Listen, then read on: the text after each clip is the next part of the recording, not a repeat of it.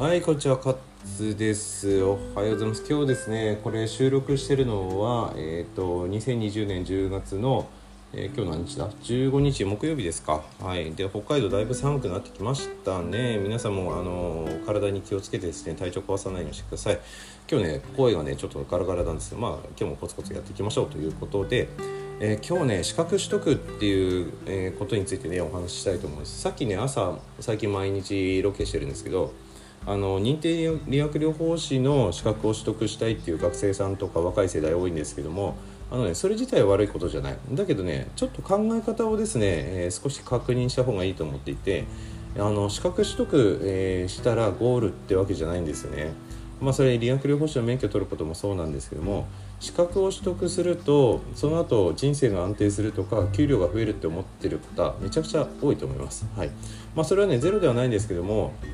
えー認定の理学療法士に関してはですね、えー資格を取得したところで給料が増えるわけではないです、はい、でそうやって聞くとがっかりとかしますよね。でまあ一番ねいいメリットはですね自己成長できるっていうこと。これはねまあ間違いないと思います。やっぱり知識も深まるし、えー自分のねモチベーションというかね、えー自己アピールにもなる。自分の名刺代わりになるのが、まあ、資格のその一つだと思うんです。ただね現実、えー現状としてですね、えーその認定理学療法士を取ったからといって病院の報酬が増えるわけでもないんですね。つまり、えー皆さんの給料が上がるわけではないということです、はい、なかなかですね、僕のあのメインチャンネルの方、えー、カツフィジオの方に寄せられる質問で多いのが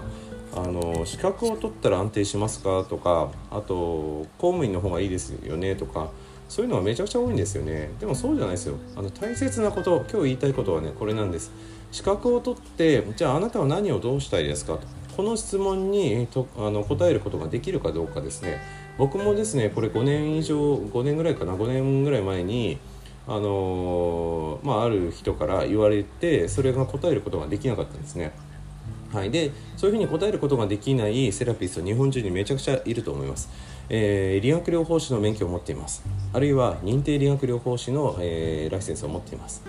じゃああなたは何をどうしたいんですか？この問いです。この問いにとあの答えられるようになること。これがですね今求められているんじゃないかなと思いますので是非考えてみてください。はい、えーというわけで今日もこれから仕事ですけどまあコツコツやっていきましょう。はい、えーというわけで今日はここまでします。どうもありがとうございました。